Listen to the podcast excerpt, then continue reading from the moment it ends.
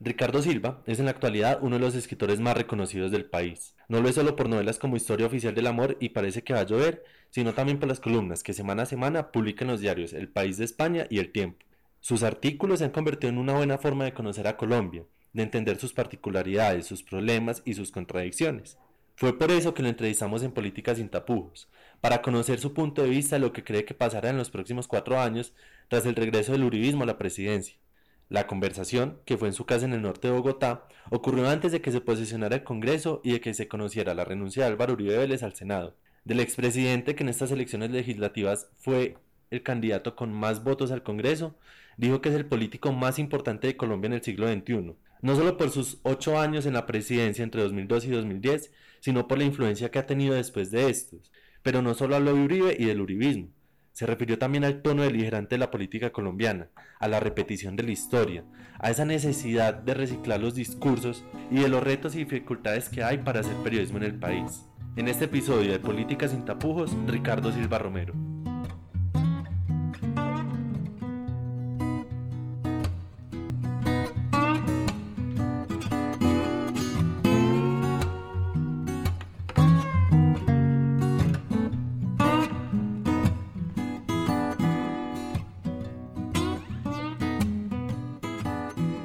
Estamos hablando que es el discurso de siempre, que con lo que hay ahora se puede vaticinar que el futuro es nefasto, con lo que se ve en estos momentos.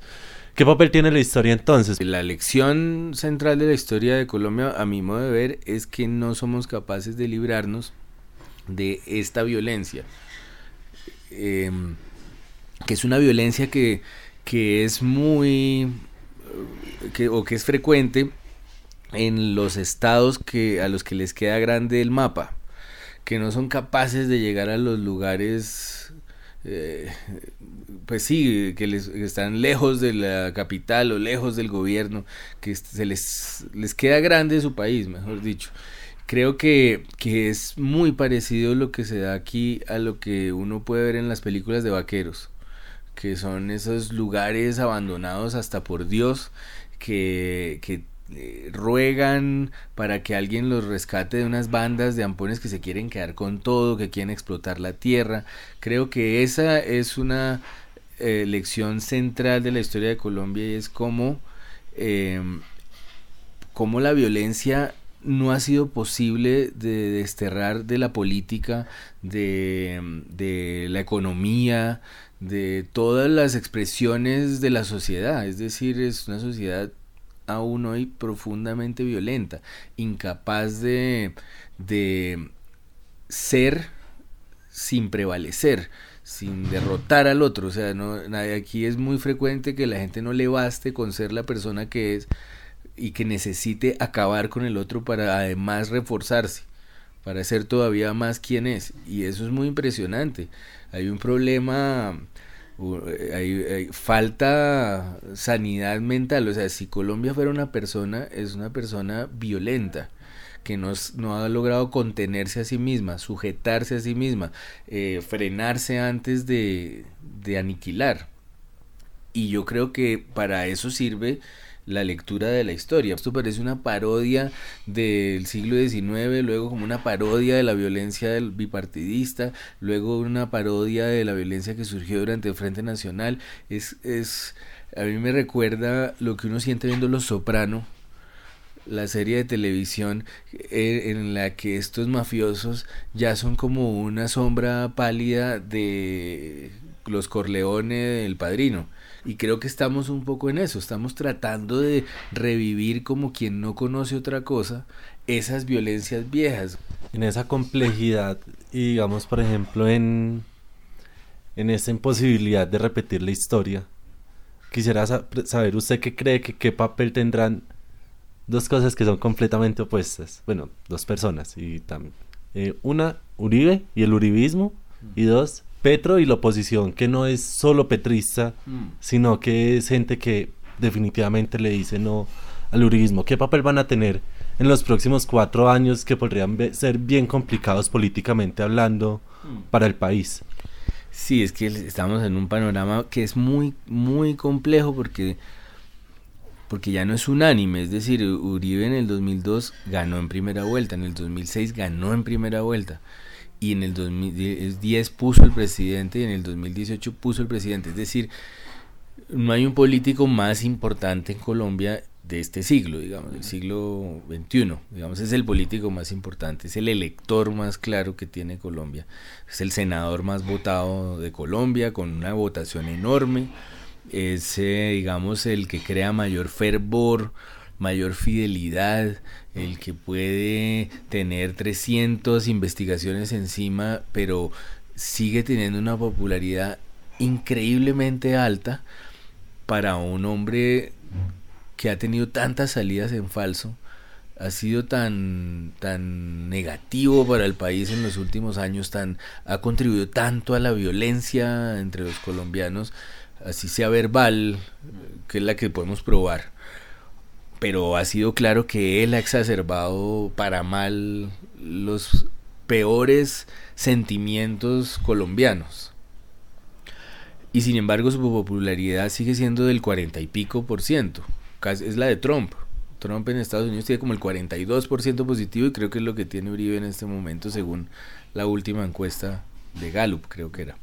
Pero no tiene la misma fuerza que tenía y yo creo que va, creo que nunca va a dejar de ser importante. Creo que a los que no les gusta, pues yo me incluyo, yo no, no realmente soy incapaz de, encontrarle el lado bueno.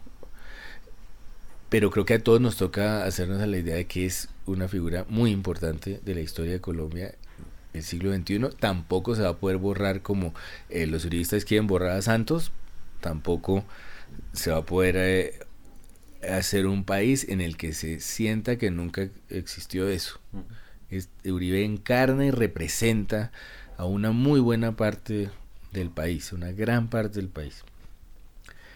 Eh, y creo que, que, lo que viene hacia adelante es que, que va a haber uribismo muchos años, muchos años, incluso cuando él se vaya. Hay una cosa muy honda que se creó una representación, una encarnación y una y reavivó unas fuerzas colombianas que no son las que a mí más me gustan del país, pero las reavivó y les dio una cara y les dio una voz y eh, creó para mí una cosa que es muy triste, que es la sensación de que la derecha está dando la cara, que no es del todo cierto. Esa cosa de la que él presume de ser frentero, parece que es falso que da la, sensación de ser frentero, pero al mismo tiempo pasan muchas cosas, demasiadas cosas por debajo que no, nos, no le sirven ni a él, mejor dicho. Yo creo que, que se nos viene un gobierno, yo espero mucho menos agresivo de lo que parece, porque está en este momento eh, ese contraste tan extraño entre el, tono de Duque, que es el tono de un presidente, digamos, un tipo medio, eh, eso, conciliador, pacífico, si hay que firmar eh, el pacto contra los líderes sociales, él ahí mismo lo firma, eso nombra en el Ministerio de Medio Ambiente un homosexual, sí, pero por sus méritos, es decir, hace gestos de presidente serio y democrático.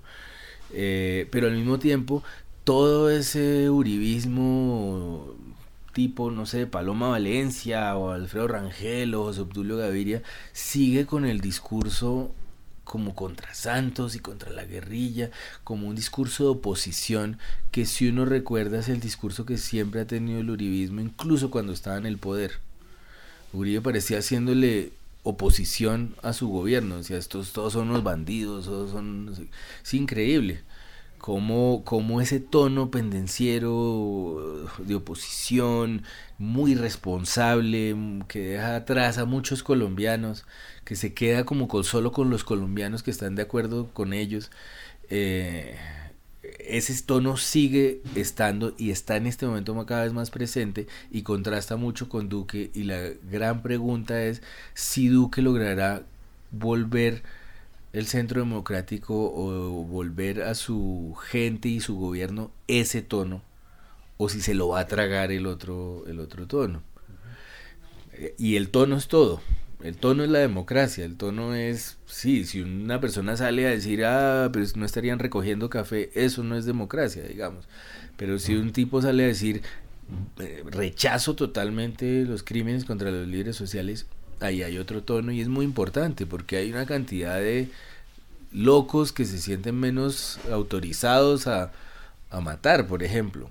Pero, por ejemplo, eso aquí en Colombia no pasó. Si uno ve los ocho años, sobre todo desde 2012, cuando empezó el proceso de paz de Santos, Santos ya ha tenido un discurso más bien pausado, más bien tranquilo, pero pareciera que eso fue que lo que impulsó el regreso en cierta forma de surismo tan fuerte, por ejemplo, en el plebiscito con esa pelea entre el sí y el no, que el no terminó imponiéndose, entonces como que resulta un poco contradictorio. Totalmente, pero ahí hay varias cosas, ahí eh, digamos, durante Obama hubo también una exacerbación de, de, los sentimientos más oscuros gringos, el racismo, eh, el machismo, todos esos malos sentimientos afloraron y llevaron a Trump eh, a, las, a, las, elecciones justamente contra una mujer totalmente preparada para el cargo. Eh, entonces, claro, es que ese equilibrio entre el progresismo y, la derecha tradicionalista y religiosa y aquí terrateniente y conectada con unos fenómenos muy violentos, ese, ese pulso es muy difícil de dar y aquí tenía un agravante y es que Santos sí ganó la primera vez con los votos de Uribe y con las promesas de Uribe. Y entonces pronto esta gente se sintió, se sintió, a mí me parece legítimamente traicionada, pues sobre todo sus votantes que decían yo quería era otra cosa.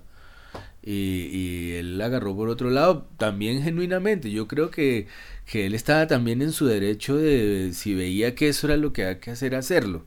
Pero ahí todo el mundo tiene razón, me parece, hasta Santos en lo que hizo.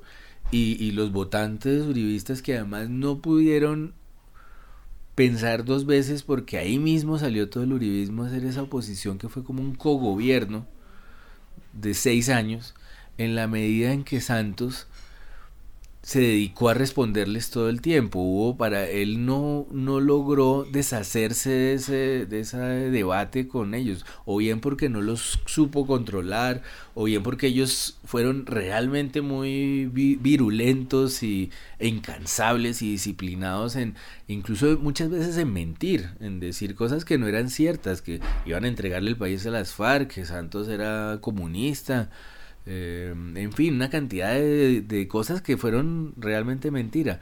Pero para acabar de completar, Santos fue elegido en el 2014 con los votos contrarios. O sea, le ganó eh, con los votos medio de la izquierda, el liberalismo, de la gente que apoyaba la paz. Y ahí se creó otra pugna nueva que terminó, llegó a su clímax, a mi modo de ver, en el plebiscito, que fue un error brutal políticamente.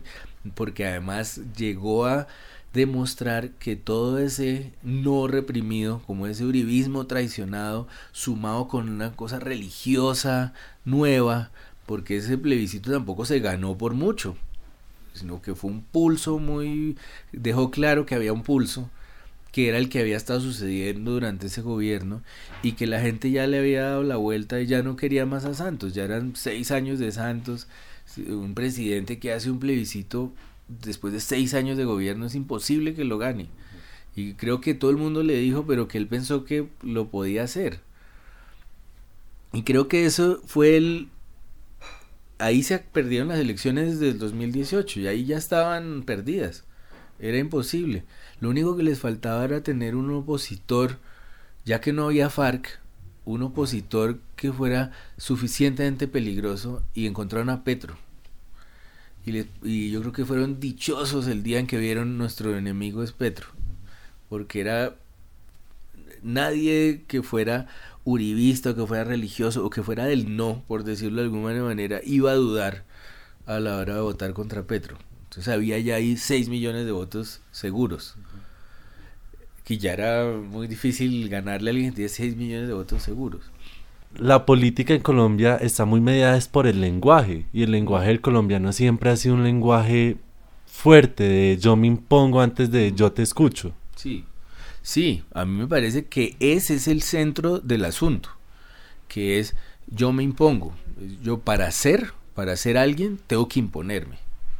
Están los ejemplos incontables ya de usted no sabe quién soy yo.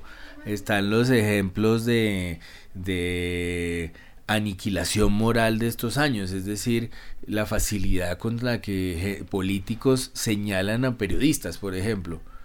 Este es un violador de niños, este es un extraditable, unas frases que uno dice, eh, ¿a qué cabeza le caben? y que tienen consecuencias inmediatas. Y es, hay un montón de gente que piensa que ese periodista es un extraditable y que este otro es un violador de niños. Que toman eso, por ejemplo, como insulto, o sea, ya lo, lo, incorporan en su, en su propio discurso. En su forma de hablar y en, la, y en su forma de argumentar.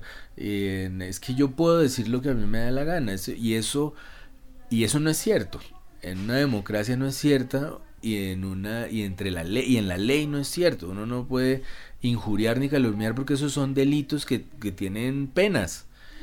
Eh, es increíble como en Twitter o en los foros de internet o en Facebook en esas cosas la gente injuria y calumnia todos los días a toda hora como si todavía eso fuera como un mundo virtual como si uno allí no tuviera que cumplir la ley y es impresionante pero eso está marcado por lo que dicen los los políticos eh, a mí me pareció nefasto como muchos entrevistadores trataban a Petro.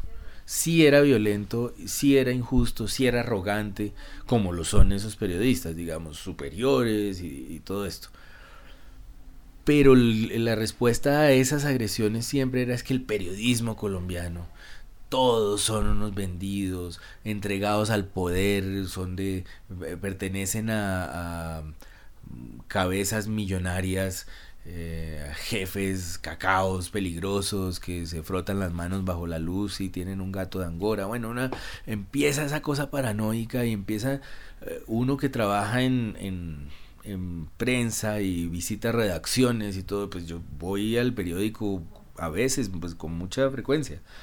Y uno sabe que uno llega allá y es un montón de gente trabajando eh, de sol a sol, tratando de hacerlo bien, de, decir la verdad, de cumplir. Y cuando empiezan a decir es que el periodismo colombiano está eh, entregado al poder, eso no es verdad. Eh, hay que ser muy ligero para acabar con la prensa colombiana porque haya un par de entrevistadores nefastos, gritoncitos y seguros de sí mismos Em, pero eso me parece que es, que es un peligro, como se descuenta el trabajo de todo el mundo, así de fácil. Hablando de periodismo, pues, y ya que usted es columnista en el país, en el tiempo, ¿qué tan difícil es ser columnista ahora? Y lo digo, digamos, no solo porque en redes, si usted da una opinión en, en, su, en una de sus columnas, inmediatamente le pueden caer los seguidores de a quien está a quienes creen que está atacando, sino también porque ya hay un discurso desde los mismos políticos que es esto de, de las fake news y de la posverdad, o sea, que, también ha sido muy usado para lo que viene usted diciendo, para deslegitimar el oficio del mm. periodista. Sí, eso es impresionante. Es impresionante porque inmediatamente usted, hoy en día, por ejemplo, criticar algo del uribismo inmediatamente encuentra la idea de que uno lo está haciendo porque es un enmermelado o porque es de izquierda o porque es de no sé qué. Hay una cantidad de más muy hábil porque es son palabras y ya esas palabras se quedan pegadas y, y son frases y son mentiras casi diseñadas, casi como cuando uno manda un email y alguien está de vacaciones y se le devuelve el email diciendo estoy de vacaciones hasta tal día. Es uno hace una columna criticando algo eh, de la derecha e inmediatamente recibe la idea de que es un mermelado que tiene contratos con el gobierno, que es una mentira. Ambas cosas son una mentira, pues en mi caso. Y ni contratos, ni nada, ni tengo nada que ver con ningún partido, ningún gobierno, ni nada. Y, y, y, luego la idea de que entonces es una persona como de izquierda, eh, que ha estado muy metida en el proceso de paz, como una cantidad de mentiras que son, que, son muy efectivas. La gente inmediatamente dice, ah, claro, este es su parte de esos periodistas que les han pagado y les han dado, no sé qué, y, se quedan con eso. Eh, que es en mi caso un poco menor porque pues porque absolutamente no, no, tienen nada que conectarme con nada, o sea, no hay nada que decir salvo mentir. Entonces es menos efectivo. Pero hay gente además que sí es mucho más peligrosa para ciertos políticos en la medida en que es gente que tiene información. Yo tengo mi opinión, digamos. Y a veces me entero de cosas, tengo pues fuentes, todo lo que tiene un periodista pero no tengo esa información que puede tener Daniel Coronel o que puede tener Cecilia Orozco o que puede tener Joir Ackerman o María Jimena Duzán, no, sé, Yolanda Ruiz, hay unos investigadores en Colombia, Marta Soto en, en el tiempo, tiene una información y unas cosas eh, que, que los vuelve desestabilizadores, es decir, ellos ellos son un contrapeso muy importante para esta sociedad. Todos estos periodistas, Noticias Uno, eh, en fin, hay una cantidad de gente, no solo en, prensa y en televisión y en radio, también en libros. Hay investigadores como Alberto Donadío, que es un tipo extraordinario, que, o Gonzalo Guillén, eh, gente que está todo el tiempo revelando las, las cosas con pruebas, con documentos. Eso yo creo que nunca será fácil para ningún periodista en ningún gobierno ser así, pero hoy en día cuando es tan fácil desprestigiar a un periodista, aniquilarlo moralmente, invalidarlo, cuando además está el discurso de, ah, no es que la prensa no se le puede creer, pero ya no es un discurso hecho en la cafetería del barrio, sino desde el Twitter de los políticos, pues hace que la lucha por ser periodista sea yo creo que el triple de fuerte. Bueno, Ricardo, ya para cerrar la entrevista y hablando un poco de, la democracia colombiana y de lo que me y quisiera retomar algo que me decía muy al principio cuando empezamos a hablar y es que el panorama de hoy no es muy positivo, por así decirlo, pero también con cada cosa que usted me dice veo que tiene como cierto eje de esperanza. ¿Cree que Colombia tiene esperanza? Yo sí creo, yo sí creo y no por optimista, sino por realista. Eh, y, y, es por esto, porque eh, usualmente lo único que uno puede hacer si, si está vivo es desear la vida y es seguir eh, viviendo y es tener esperanza. Es decir, uno mismo sabe por uno mismo que si está vivo tiene la opción de cambiar cosas, de mejorar cosas, de refinar cosas, de entender finalmente las cosas como son y, avanzar. Y es, no es muy diferente una persona, la opción que tiene una persona, la opción que tiene una sociedad. Sociedad está viva, no, o, sea, eh, lo que va a pasar mañana no ha pasado todavía. Eh, podemos mejorar muchas cosas, podemos entender muchas cosas, podemos detener muchas cosas, podemos usar lo que hemos aprendido. Eh, todo esto es, digamos, optimismo sobre la base del horror, de los documentos que tenemos, de lo que está pasando ahora que es gravísimo. Em, pero lo que está pasando ahora no tiene por qué seguir pasando y lo, lo, el futuro negro que uno puede vaticinar hoy sirve para que no pase también. Eh, eso se puede conjurar, es decir, lo que uno ve con la información que tiene hoy hacia adelante eh, le puede servir para decir esto va a ser el acabose o, o para evitarlo.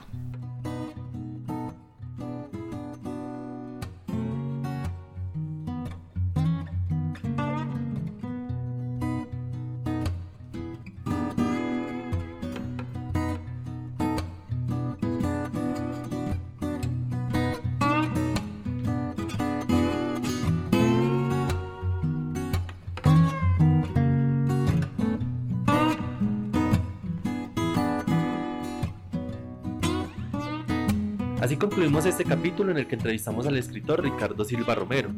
Los invito a que sigan conectados con la información del espectador siguiéndonos en Facebook, Instagram y Twitter y entrando a nuestra página web www.elespectador.com. Recuerden que quien les habla es Leonardo Botero. A mí me pueden encontrar en Twitter en arroba Leonardo Botero 4. Muchas gracias por acompañarnos y hasta un próximo episodio de Política sin tapujos.